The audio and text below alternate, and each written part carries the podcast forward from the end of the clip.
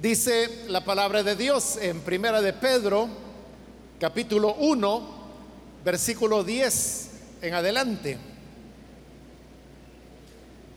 Los profetas que profetizaron de la gracia destinada a vosotros, inquirieron y diligentemente indagaron acerca de esta salvación, escudriñando qué persona y qué tiempo indicaba el Espíritu de Cristo que estaba en ellos, el cual anunciaba de antemano los sufrimientos de Cristo y las glorias que vendrían tras ellos. A esto se les reveló que no para sí mismos, sino para nosotros, administraban las cosas que ahora os son anunciadas por los que os han predicado el Evangelio por el Espíritu Santo enviado del cielo, cosas en las cuales anhelan mirar los ángeles. Amén. Hasta ahí vamos a dejar la lectura. Pueden tomar sus asientos, por favor.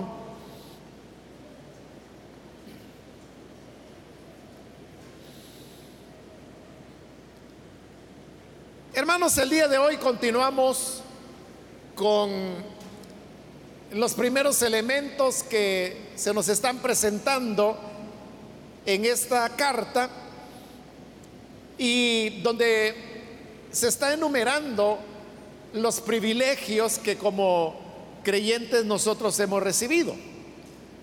Hablando de estos privilegios, la carta ahora hará memoria de que este Evangelio, en el cual hemos creído, el cual anunciamos, el cual escuchamos, no es una cuestión que haya surgido de la nada o que alguien lo, lo haya inventado. El Evangelio tiene sus raíces y sus antecedentes en lo que ha sido toda la historia de la revelación de Dios a los hombres, que comienza con la creación de el primer hombre y la primera mujer y la manera como el Señor les hace promesas y a partir de allí es toda una secuencia que se va dando a lo largo de milenios en donde se venía preparando el camino para llegar a la manifestación de la plenitud de esta salvación. Hablando de esos antecedentes, es que este versículo 10 ahora nos dice, los profetas que profetizaron. Los profetas son aquellas personas que el Señor colocó y levantó en diferentes momentos de la historia con el objeto de crear conciencia eh, en el momento preciso en el cual se encontraban acerca de cuál era la voluntad de Dios. Normalmente, hermanos, nosotros tenemos la idea de que el profeta es una persona que hace vaticinios acerca de lo que va a suceder en el futuro. Y es cierto que hay profecías en donde se hacen alusiones a elementos que habrían de ocurrir en el futuro, y ese es el enfoque que la carta le quiere dar acá. Pero eso es lo que menos los profetas hicieron. El enfoque y, la mayor parte del ministerio de los profetas no estaba dedicado a hablar de lo que sucedería en el futuro sino que estaba enfocado en hablar de lo que estaba ocurriendo en el momento y de lo que Dios quería que se hiciese en ese momento. Si usted quiere, puede leer libros tan extensos de profetas como Jeremías, como Ezequiel, como Daniel. Y aunque dentro de estos libros existen menciones a elementos futuros, la inmensa mayoría de sus contenidos era sobre los momentos que vivían en el presente. Entonces, cuando aquí habla de los profetas que profetizaron, el enfoque no es tanto a lo que ellos dijeron para su momento específico, sino que para esa pequeña porción de sus ministerios o de sus profecías que tenían que ver con el tiempo venidero. Por eso note que dice, los profetas que profetizaron de la gracia destinada a vosotros. Cuando dice vosotros, ¿quiénes son ese vosotros?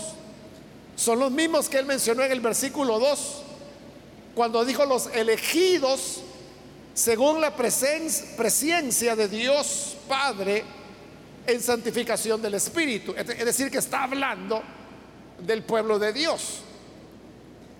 De manera que si ha mencionado los profetas que profetizaron de la gracia que estaba preparada para ustedes, de ese ustedes está excluyendo a esos profetas que profetizaron.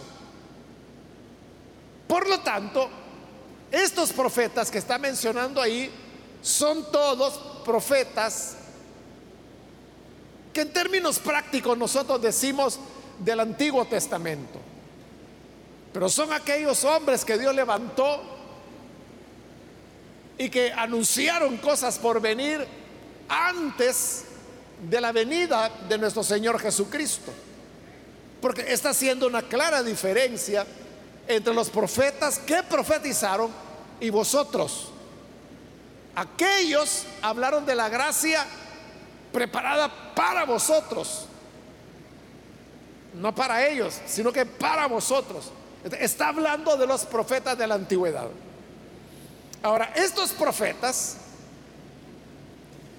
continúa el versículo 10 diciendo, inquirieron y diligentemente indagaron acerca de esta salvación.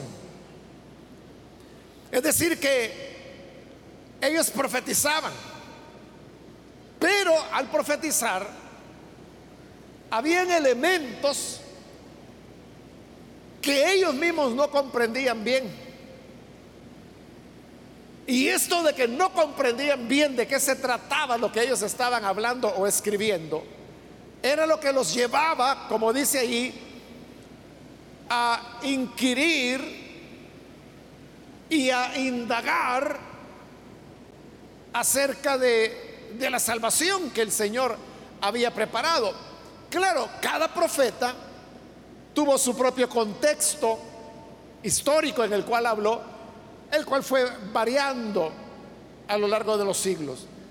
Pero dependiendo a dónde, en qué momento les había correspondido a estos profetas profetizar, ellos veían que dentro de sus mensajes habían elementos que hablaban acerca de salvación. Salvación para el pueblo de Dios. Y este era un tema que les interesaba. Sobre todo a los profetas que profetizaron durante la deportación y después de la deportación porque ellos vivían en una situación de pérdida de la soberanía, algunas veces de opresión, otras veces de cautividad o de esclavitud. Y por eso les interesaba cuando en las profecías que el Señor les daba a ellos, se mencionaba de alguna manera el tema de la salvación. Ellos querían saber cuándo iba a ser esa salvación. Claro, cuando ellos se preguntaban esto, lo hacían, hermanos, con la idea de que esa salvación estaba a la vuelta de la esquina. O que faltaban tres, siete años para alcanzarla. Jamás ellos hubieran podido imaginar que en algunos casos, dependiendo, como le digo, el momento cuando les tocó profetizar, faltaban 800 años, 700 años para que esa salvación llegara a manifestarse. De como no lo sabían, lo indagaban, lo inquirían. Un ejemplo, hermanos, de esto lo encontramos, por ejemplo, en el profeta Daniel. Daniel, él dio varias profecías, pero cuando daba estas profecías, él no siempre entendía qué era lo que estaba profetizando. Y en el libro de Daniel usted puede encontrar cómo el Señor le entregó una profecía a Daniel. Y Daniel comenzó a escribirla pero al terminar de escribir, Daniel no entendía. Entonces dice que le oró al Señor y le pidió que le hiciera entender qué significaba la profecía que él mismo acababa de dar. Entonces el Señor le respondió y le dijo, Daniel, tú no vas a entender la profecía porque esta profecía está sellada. Y le digo, y no se va a comprender, sino que hasta que llegue el final de los tiempos, cuando el sello será quitado y entonces los que, aquellos para quienes la profecía está dirigida, ellos la van a comprender. Entonces, ¿qué era lo que Dios le estaba diciendo al Señor? Tú no lo vas a entender porque no es para ti. Tú recibiste la profecía, tú la escribiste y ahí están en el libro de Daniel. Pero tú no la vas a entender. Lo que va a pasar, le dice, es que tú vas a descansar en paz. Es decir, iba a morir.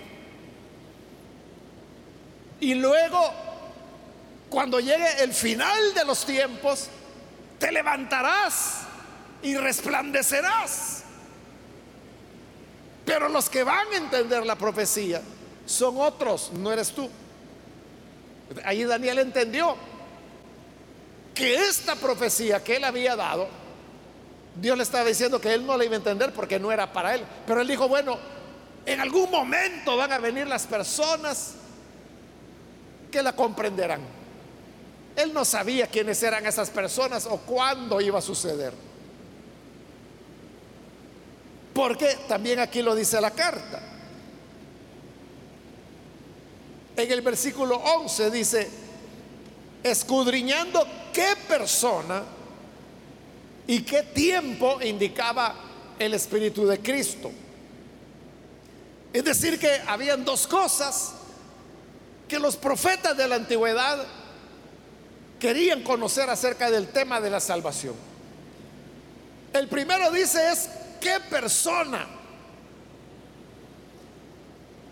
Como le digo, de profetas a profetas hubo de todo, pero hubo algunos profetas como Isaías, por ejemplo, que tiene varias profecías que se conocen como las profecías del siervo de Dios. Porque si dicen esas profecías de Isaías, cuando habla de, he aquí mi siervo, al cual yo he levantado, lo he ungido con mi espíritu, son profecías que hablan del siervo de Dios. Isaías llegó a comprender que ese siervo de Dios era una persona, un salvador. Pero el punto es, ¿quién era ese Salvador? Por eso es que dice el versículo 11 que escudriñaban qué persona. Ellos querían saber quién era ese Salvador. ¿Qué persona sería esta? O cuando a David, por ejemplo, se le dijo que él tendría un hijo que se sentaría en su trono y que reinaría para siempre. Allí es donde surgió el concepto del Mesías, que traducido al griego es Cristo, que por siglos Israel lo esperó, pero ellos querían saber quién será. Se recuerda cuando el Evangelio de Mateo nos narra que finalmente Jesús nació en Belén. Pero vinieron unos sabios desde el oriente y ellos venían preguntando, ¿a dónde está el rey de los judíos que ha nacido? Y como los sabios, ellos pensaban que lo que iban a encontrar en Israel era una gran fiesta porque el rey de Israel había nacido y nadie sabía nada. Entonces entre la gente se fue corriendo la voz. Ahí hay unos sabios que han venido de lejos, del oriente, y andan preguntando por el rey de los judíos que ha nacido. Este comentario fue avanzando hasta que llegó a oídos de Herodes, Herodes el Grande. Y él oyó de que estos sabios andaban buscando al rey de los judíos que había nacido. Pero ahí había un problema. Y es que Herodes era el que tenía el título de rey de los judíos. Pero si hoy se hablaba de que había nacido el rey de los judíos, significaba de que lo iba a destronar a él. Así es como él se interesó por averiguar de qué traidor se trataba. Entonces invitó a los sabios, los sabios llegaron. Herodes hizo el disimulado y le digo, señores, ¿en qué les puedo servir? Es que hemos venido desde el oriente para adorar al rey de los judíos. Y Herodes, ¿y ustedes cómo saben de qué ha nacido? Ah, porque vimos su estrella en el oriente. Ah, bueno. Queremos saber a dónde está. Herodes no sabía dónde estaba. Él quería saber. Pero ¿qué hace? Manda a llamar a los expertos en la palabra de Dios, a los doctores de la ley. Y les pregunta, miren, estos señores vienen buscando al rey de los judíos. Entonces, ¿a dónde es que van a ser el rey de los judíos? Ah, dijeron ellos, fácil, esa es pregunta de escuela bíblica de niños. Miqueas lo dijo. He aquí tú, Belén, pequeña entre todas las aldeas, de ti saldrá el que ha de ser Señor sobre mi pueblo. Así que es de Belén. pero lo que yo quiero que usted note allí en ese relato es que, vea, los doctores de la ley, los que enseñaban, digamos, teología en el templo, ellos no se extrañaron ante la pregunta, ¿a dónde va a nacer el rey de los judíos? Tenían claridad de que un día nacería ese Mesías, ese rey de los judíos. Y no solo sabían que habría de venir, sabían dónde nacería. Sabían que el profeta ya había dicho el pueblo de donde iba a nacer. Por eso respondieron tan fácilmente a la pregunta. Entonces significa que los profetas identificaban que habría de venir un Salvador, pero no sabían quién era. Por eso es que dice que indagaban qué persona, eso querían saber los profetas, ¿quién va a ser este Salvador? Y la otra pregunta era, ¿qué tiempo? Que yo creo que era lo que les interesaba mucho más, ¿verdad? ¿Cuándo va a ser esa salvación? Es como que si usted estuviera enfermo y un día un ángel le dijera, dice el Señor que te va a sanar. Usted lo primero que pregunta ¿cuándo? Porque ya no aguanto. Siento que estoy empeorando. ¿Cuándo me va a sanar? Para una, una persona o un pueblo que está viviendo condiciones difíciles y se les ofrece salvación, lo que va a preguntar es cuándo. Eso hacían los profetas. Tratar de averiguar cuándo. ¿Cuándo es que va a venir? Daniel recibió la profecía de las 70 semanas. Y en esa profecía se nos habla del momento justo cuando el Cristo habría de venir. Pero Daniel no la entendió y ahí es cuando preguntó, ¿qué significa esto? Y el Señor dijo, mira, no preguntes porque no es para ti. Mejor sella ese libro que quede cerrado porque no es para ti, será para otros que vendrán después. Ellos querían saber cuándo era. ¿Qué tiempo indicaba el Espíritu de Cristo que estaba en ellos? Esto, hermanos, de esa frase, Espíritu de Cristo, solo aparece dos veces en la Biblia. La primera es en la carta a los romanos y la segunda vez es aquí, en primera de Pedro. Es una expresión extraña, ¿verdad? Espíritu de Cristo. Pero como le dije hace un momento, aquí estamos hablando de profetas del Antiguo Testamento. De cómo es de que ellos puedan tener el Espíritu de Cristo. Porque por lo menos cuando Pablo en Romanos utiliza la expresión Espíritu de Cristo, se está refiriendo al Espíritu que tienen los creyentes. Pero hoy esta carta está diciendo que ese Espíritu estaba en los profetas que profetizaron en el antiguo tiempo. Por eso es que al principio yo le expliqué por qué razón estos eran profetas del Antiguo Testamento. Para que aquí no nos confundiéramos de pensar de que eran profetas ya de la iglesia o de la época cristiana que estaban anunciando. Porque ahí ya no había nada que anunciar porque el Cristo ya había venido. Entonces cuando habla esto del Espíritu de Cristo, es porque Cristo y su Espíritu no está limitado al momento de la encarnación del Hijo de Dios.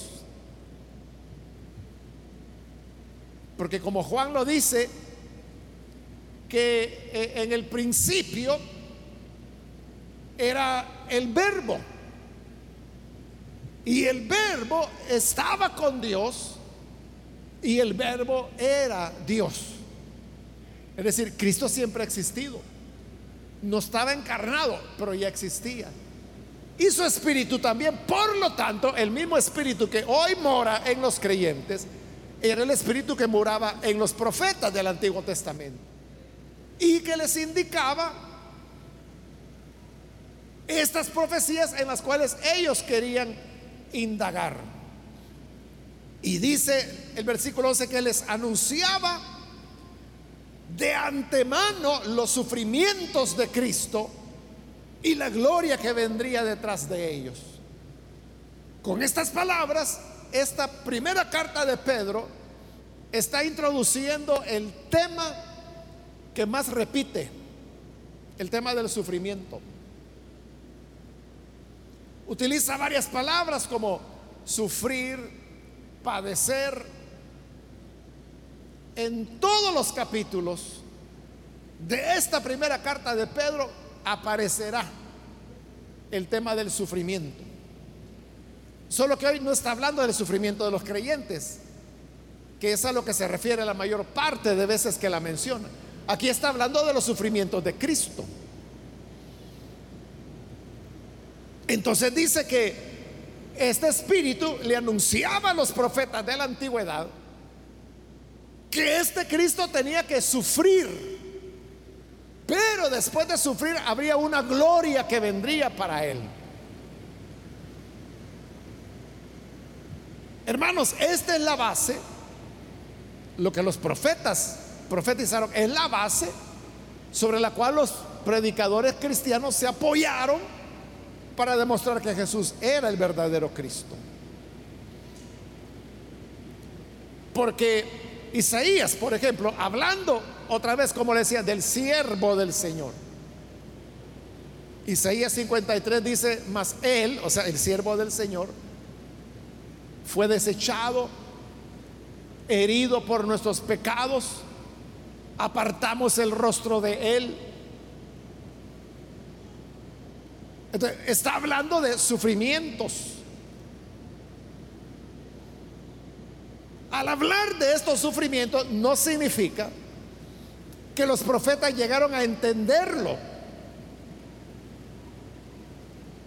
Pero cuando llegó el momento de que todo esto se cumpliera, ahí es cuando toda la escritura cobró sentido para los primeros creyentes.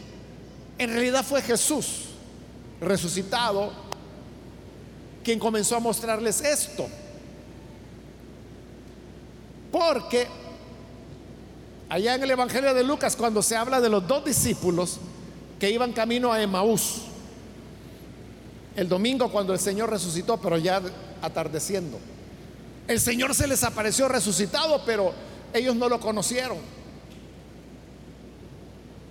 Entonces Jesús se les acercó y les preguntó, oigan, ¿y de qué están hablando? Y ellos le dijeron, pues acerca de Jesús. Que nosotros creíamos que era el Cristo, pero sucede de que lo mataron. Entonces fue cuando Jesús les dijo, tardos para entender lo que la escritura dice. Y luego dice Lucas que comenzó a explicarles, comenzando por Moisés y pasando por los profetas, todo lo que las escrituras decían acerca de él, de cómo el Cristo debía sufrir. Entonces fue Jesús el que comenzó a enseñarle a los discípulos cómo entender correctamente la palabra. Por eso es que hoy está diciendo que el Espíritu de Cristo a los profetas del Antiguo Testamento ya les había mostrado de antemano los sufrimientos de Cristo y las glorias que vendrían tras ellos. Eso, como le digo, no significa que los profetas que lo anunciaron lo hayan entendido, pero sí lo dijeron, porque el Espíritu de Cristo se los anunció de antemano. En el versículo 12 continúa diciendo, a estos, hablando siempre de los profetas, se les reveló que no para sí mismos, sino para nosotros, administraban las cosas que ahora os son anunciadas. Le puse el ejemplo de Daniel. A él Dios claramente le dijo, mira, eso no es para ti. A ti te tocó dar la profecía, pero no te toca a ti entenderla. Ese libro ciérralo, séllalo y así va a permanecer por siglos hasta que vengan los que lo van a entender. Y ahí es cuando esta carta dice que se le reveló que no era para ellos, sino para nosotros. Entonces, ¿qué fue eso que Daniel no entendió y nosotros sí? La profecía. Porque no era para él, era para nosotros. Por eso es que nosotros hoy tenemos la plenitud de la revelación de Dios. Nunca Dios había hablado tan claramente como hoy lo ha hecho con nosotros. A eso se refirió el Señor Jesús cuando hablando de Juan el Bautista.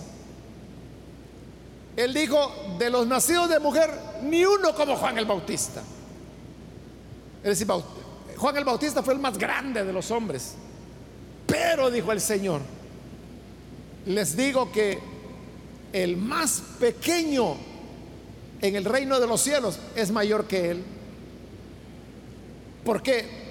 Porque ni Juan el Bautista, ni Daniel, ni Jeremías, ni Isaías, ni Moisés, ni Oseas, ni Nahum, ni Amós, ni ningún otro profeta entendió lo que hoy nosotros sabemos y que se enseña incluso a los niños. Y es que El tiempo es ahora y el Salvador se llama Jesús, el Hijo de Dios.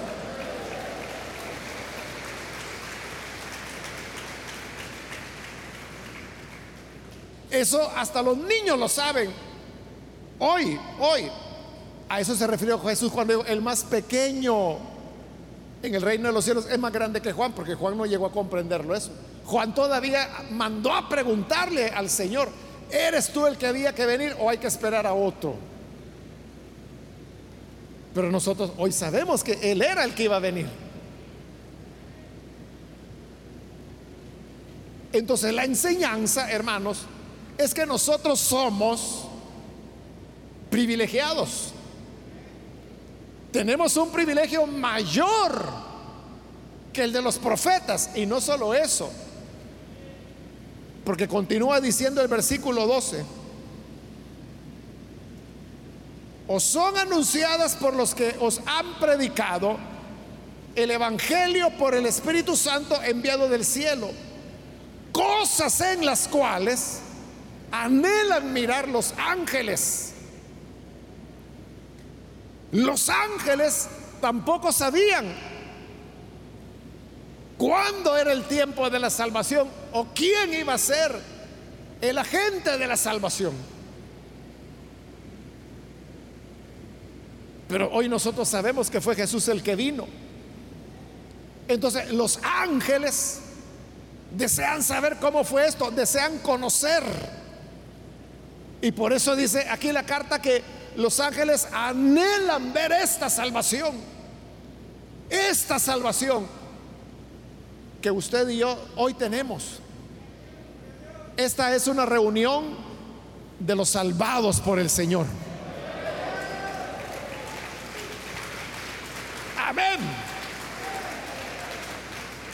Somos, hermanos, la iglesia del Señor. Somos la novia del Cordero.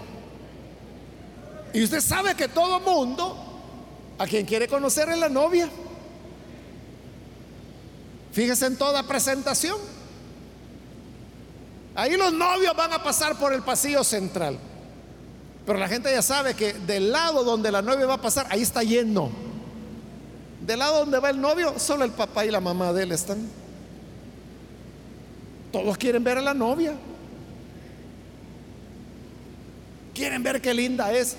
Los ángeles quieren conocer a la novia del Señor. Y por eso dice, son cosas en las cuales ellos anhelan mirar.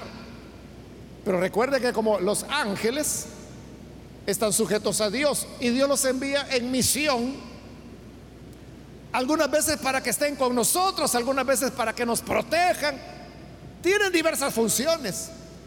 Pero cuando les toca el turno de venir, por ejemplo, los ángeles que han sido enviados hoy para estar con nosotros en este culto, ellos aquí están, hermanos, ansiosos. Como dice ahí la escritura, anhelan mirar. ¿Y qué quieren ver? El local no, las sillas no, a usted quieren verlo porque usted es la novia del Cordero.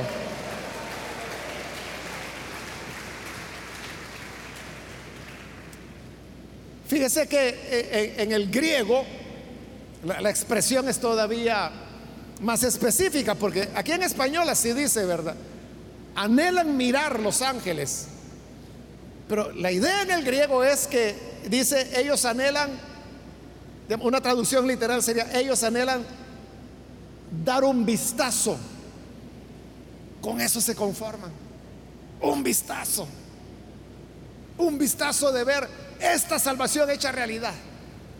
Entonces, a lo que la carta va, es que nosotros como creyentes y como los que hemos alcanzado el final de los tiempos, somos más privilegiados que los profetas mismos y más privilegiado que los ángeles.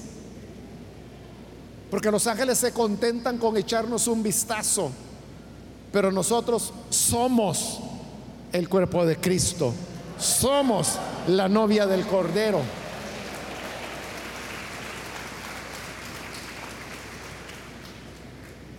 Entonces, si usted dice, qué maravilla la de los ángeles, que ellos no conocen pecado, siempre están en la presencia de Dios, es lo que dice la Biblia.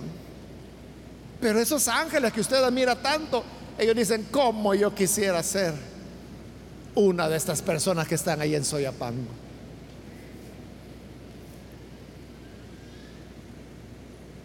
Para poder ser parte de, de algo mucho más grande.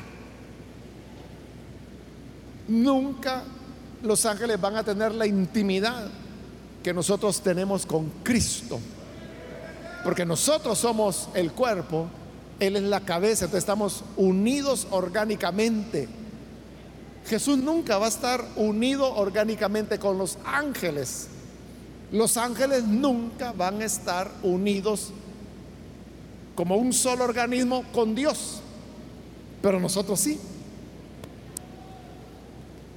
Entonces, sobre la base de estos privilegios que tenemos, como lo vamos a ver a continuación, se nos va a exhortar a que perseveremos, a que seamos fuertes y que no nos dejemos doblegar por las pruebas que son naturales y habrán de venir no debemos extrañarnos, dirá la carta, cuando se vean sometidos a pruebas. Pero en esas dificultades no olvidemos que somos los seres humanos más afortunados de toda la civilización humana, de toda la raza humana. Somos los más privilegiados. Amén. Vamos a cerrar nuestros ojos. Y vamos a orar. Pero antes de hacerlo yo quiero invitar a las personas que todavía no han recibido al Señor Jesús como Salvador. Pero si este es su caso, yo quiero animarle para que usted pueda hoy aprovechar estos privilegios que el Señor le ha dado que lo colocan en una posición superior a lo de los profetas, a la de los mismos ángeles.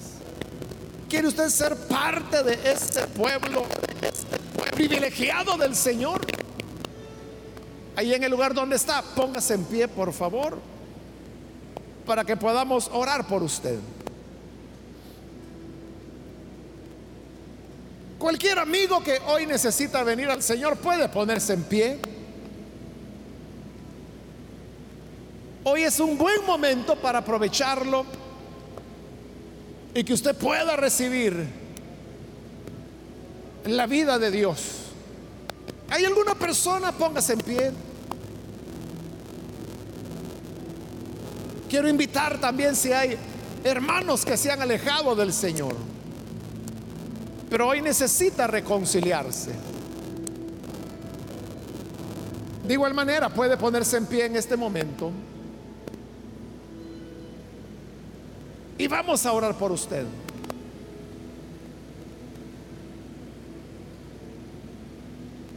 ¿Hay alguna persona que lo hace?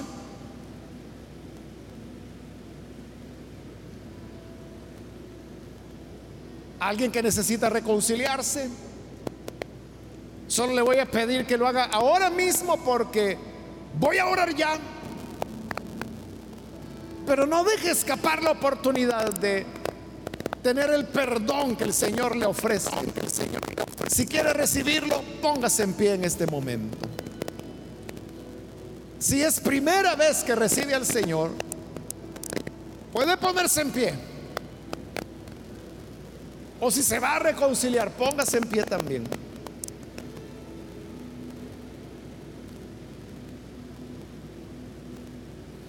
A usted que nos ve por televisión, quiero invitarle también para que reciba al Señor, puede hacerlo hoy mismo, uniéndose con nosotros en esta oración. Señor, te damos gracias por tu palabra, pues ella nos enseña cómo tú desde antiguo viniste preparando esta gran salvación. La mantuviste en secreto para que hoy a nosotros que hemos alcanzado el final de los tiempos podamos entender quién es esta salvación, cómo recibirla. Te pedimos por aquellos que a través de los medios de comunicación están recibiéndote como Salvador, perdónales, dales una vida nueva. Y ayúdanos a todos, Señor, para que entendiendo este privilegio que tú nos has dado, podamos hoy vivir y actuar de acuerdo a esa honra que nos has dado. Que podamos caminar como hijos tuyos, como pueblo santo tuyo. Es nuestra oración en el nombre de Jesús nuestro Señor. Amén y amén.